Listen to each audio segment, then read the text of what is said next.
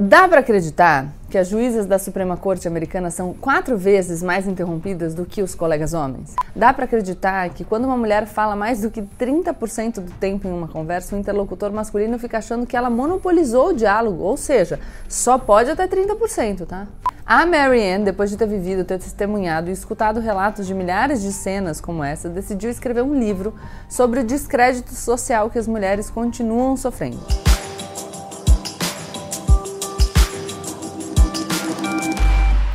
Olá, pessoal! Como eu sempre digo, a partir de agora, menos emoção e mais razão. Se bem que nesse vídeo eu vou estar tá puta.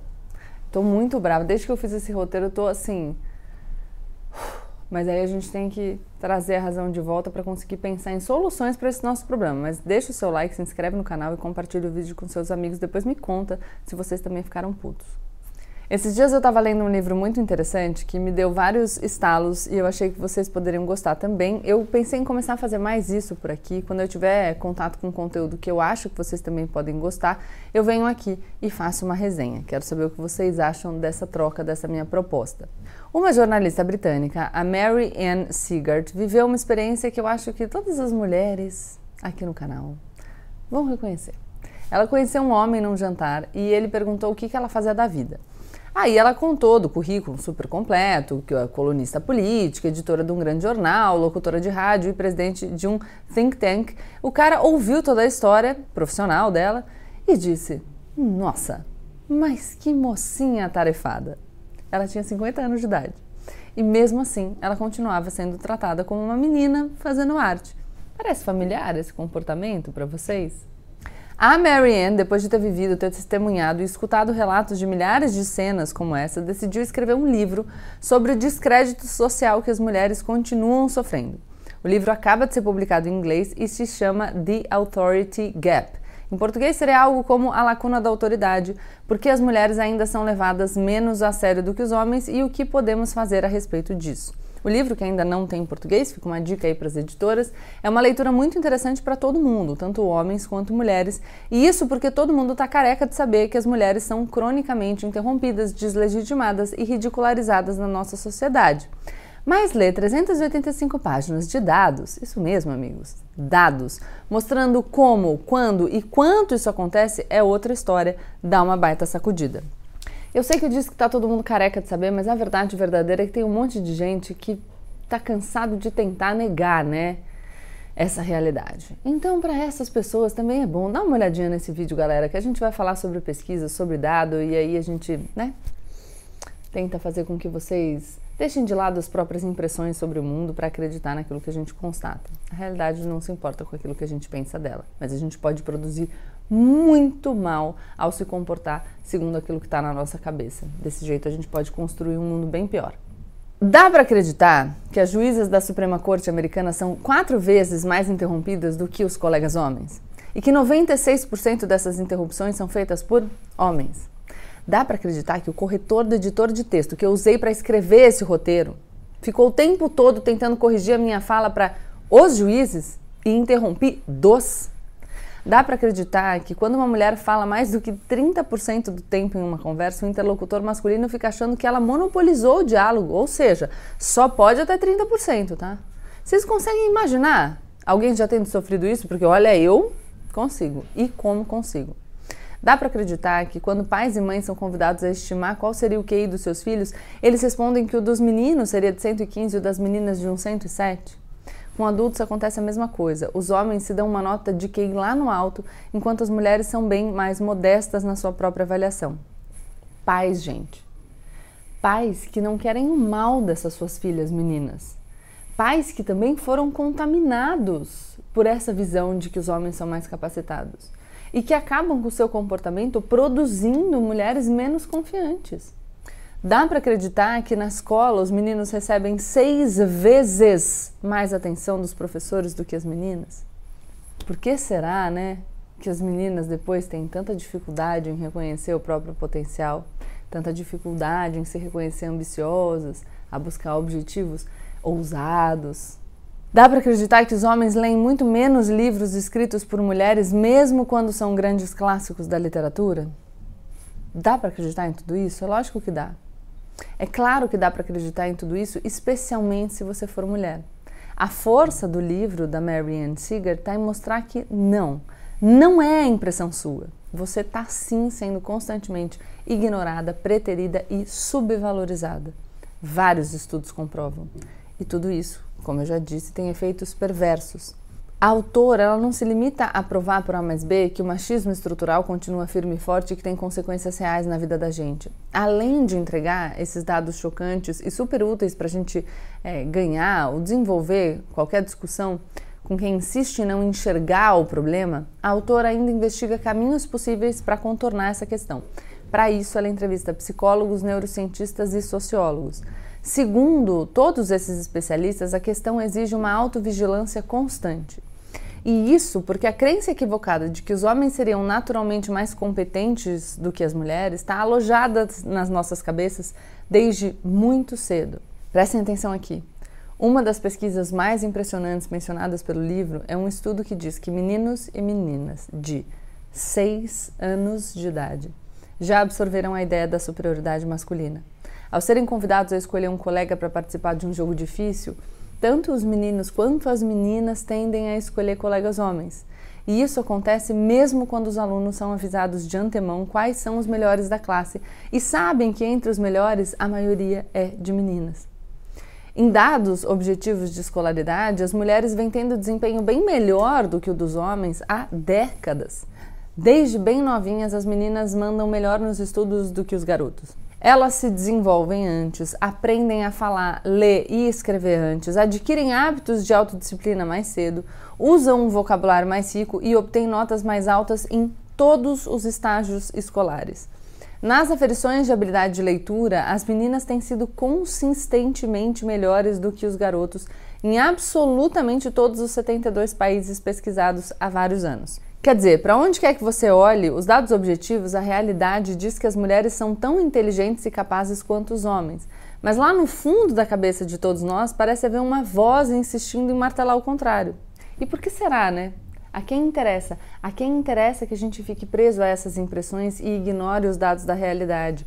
E ao ficar presos nessas impressões, ignorando os dados da realidade, a gente constrói uma realidade muito mais difícil para as mulheres e muito mais difícil para todo mundo tomar consciência dessa, de que essa voz é falaciosa e, e, de que ela existe é fundamental para a gente não sair por aí perpetuando essa falsa superioridade masculina. E sim, ao menos segundo o livro da Marianne Seagate, mesmo as mulheres repetem esse padrão. Ela mostra estudos que comprovam que mesmo as alunas tendem a avaliar melhor os professores homens do que as professoras mulheres, por exemplo. As mulheres estão dando um tiro no próprio pé ao adotar esse comportamento. De novo, a quem interessa? Porque as mulheres me parece claro que não é. Tem um estudo bem interessante no qual um grupo de alunos assistiu a um curso online sem saber se o professor era homem ou mulher. No fim do curso, eles tinham que preencher um formulário de avaliação do professor, e era só nesse formulário que eles ficavam sabendo se o curso tinha sido dado por um homem ou por uma mulher. Não deu outra. Os alunos que receberam a informação de que o professor era homem deram uma nota maior para ele, pelas mesmíssimas aulas, o mesmo curso. Outra pesquisa às cegas distribuiu dois currículos idênticos a professores universitários que deveriam selecionar um novo pesquisador. Metade dos selecionadores recebeu o currículo como sendo de uma mulher, enquanto a outra metade recebeu como sendo de um homem. Quem vocês acham que recebeu mais convites de entrevista? Além de serem considerados mais contratáveis, os homens ainda receberam mais sugestões de salário mais altas, receberam sugestões de salários mais altos do que as mulheres. E isso pelo mesmo currículo, pessoal. E de novo, não é necessariamente deliberado, tá lá plantado na nossa cabeça, a gente faz sem perceber. Nessa mesma pegada do currículo, a autora entrevistou uma escritora americana que mandou uma mesma proposta de livro para várias editoras de um mesmo perfil algumas propostas assinadas com o nome verdadeiro dela, Catherine, outras com o nome falso, que no caso era George. Imaginem o quão pistola a Catherine não ficou em saber que ela própria demorou meses para receber as respostas e só ouviu não, enquanto o George recebeu oito e-mails positi positivos. Mesmo quando as pessoas recusavam os originais do livro do George, elas faziam elogios ao texto e davam dicas construtivas de melhorias. Quer dizer, Mesmo quando um homem escuta um não, ele recebe um feedback útil e incentivos para continuar com o trabalho. No caso das mulheres, o não costuma vir acompanhado do subtexto de que talvez você não sirva para isso, talvez você deva desistir. E aí a gente vai se perguntar por que é que é mais difícil para as mulheres se manter ambiciosa, se manter desejosa por posições mais ousadas? Puxa vida, né, galera? Uma das melhores partes do livro são as entrevistas com as mulheres que estão no topo de vários tipos de profissão. Uma delas é Anne Mulcahy, difícil de falar o nome, dela, executiva conhecida por ter salvado a Xerox Xerox da crise e feito a empresa voltar a dar lucro. Ela conta que assim que o nome dela foi anunciado, as ações da empresa na bolsa caíram 15% e que isso é super comum de acontecer quando mulheres assumem o comando. Mesmo depois do sucesso que ela teve na Xerox, a Mulcahy relatou que sempre que ela chega numa nova empresa, o clima de desconfiança paira no ar. Parece que a vida toda ela vai ficar sendo testada como se ela fosse uma novata no ramo. Outra entrevistada foi a Frances Morris, responsável por cinco das melhores galerias de arte de Londres. A Morris disse que passa o dia todo sendo tratada como a mulher poderosíssima que ela de fato é. Mas basta ela sair do prédio da empresa para ser destratada. Em circunstâncias nas quais as pessoas em volta não sabem do cargo que ela ocupa, ela costuma ser tratada como uma cinquentona que não tem muito a dizer. E as pessoas se mostram mais interessadas em ouvir o marido dela ou algum subordinado homem que esteja ali do lado.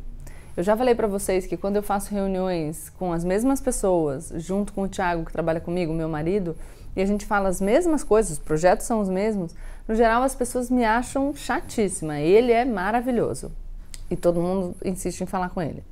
Mesmo mulheres que não são nem um pouco feministas relataram sentimentos parecidos. Uma entrevista bem interessante foi a da Elaine Chao, que é ex-ministra de Transportes dos Estados Unidos do governo Donald Trump.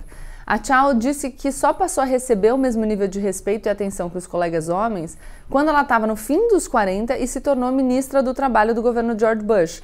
Antes disso, ela era sempre tratada como uma menina na mesa dos adultos. Eu achei esse livro um belo banho de água fria, mas ao mesmo tempo eu achei que ele nos dá força, porque a gente percebe que não, a gente não tá doido. É isso mesmo, o que a gente percebe. É claro que a gente tem um pouco de noção que isso acontece, principalmente tendo vivido esse tipo de experiência, eu, no caso, na advocacia e na comunicação. Mas ver todos esses dados, exemplos e estudos dá um desespero ao mesmo tempo que faz a gente querer alterar essa realidade. Por isso eu tô aqui contando para vocês.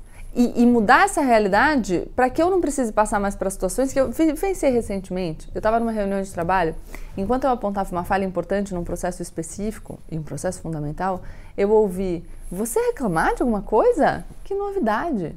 Assim mesmo, com ar de deboche. Como se eu fosse só uma garota chata que participa das reuniões porque, sei lá, tem as costas quentes. Queria até contar mais sobre esse episódio, mas quem sabe um dia. Uma dica fundamental da autora é sempre parar, respirar fundo e pensar: será que eu avaliaria essa pessoa de um modo diferente caso ela fosse homem? Será que eu seria um daqueles professores que só contrataria o pesquisador homem? Ou um daqueles alunos que deram nota melhor para o instrutor masculino? Se você se assustar respondendo para si mesmo, está só você com você, que sim, você infelizmente está na média desse nosso mundo machista e a gente precisa sair desse lugar. E tá tudo bem. A gente incorpora sem querer valores que nem sequer representam a nossa forma de ver o mundo e às vezes adota comportamentos que são prejudiciais a nós mesmos. Mas já que a gente teve a chance de perceber que talvez nós tenhamos um problema, a gente pode se esforçar para mudar isso. É isso, quero muito saber as histórias de vocês nos comentários. Então deixem o like, se inscrevam no canal e compartilhem o vídeo com seus amigos. Principalmente com aquele amigo que diz: Ah, imagina, machismo, que não existe.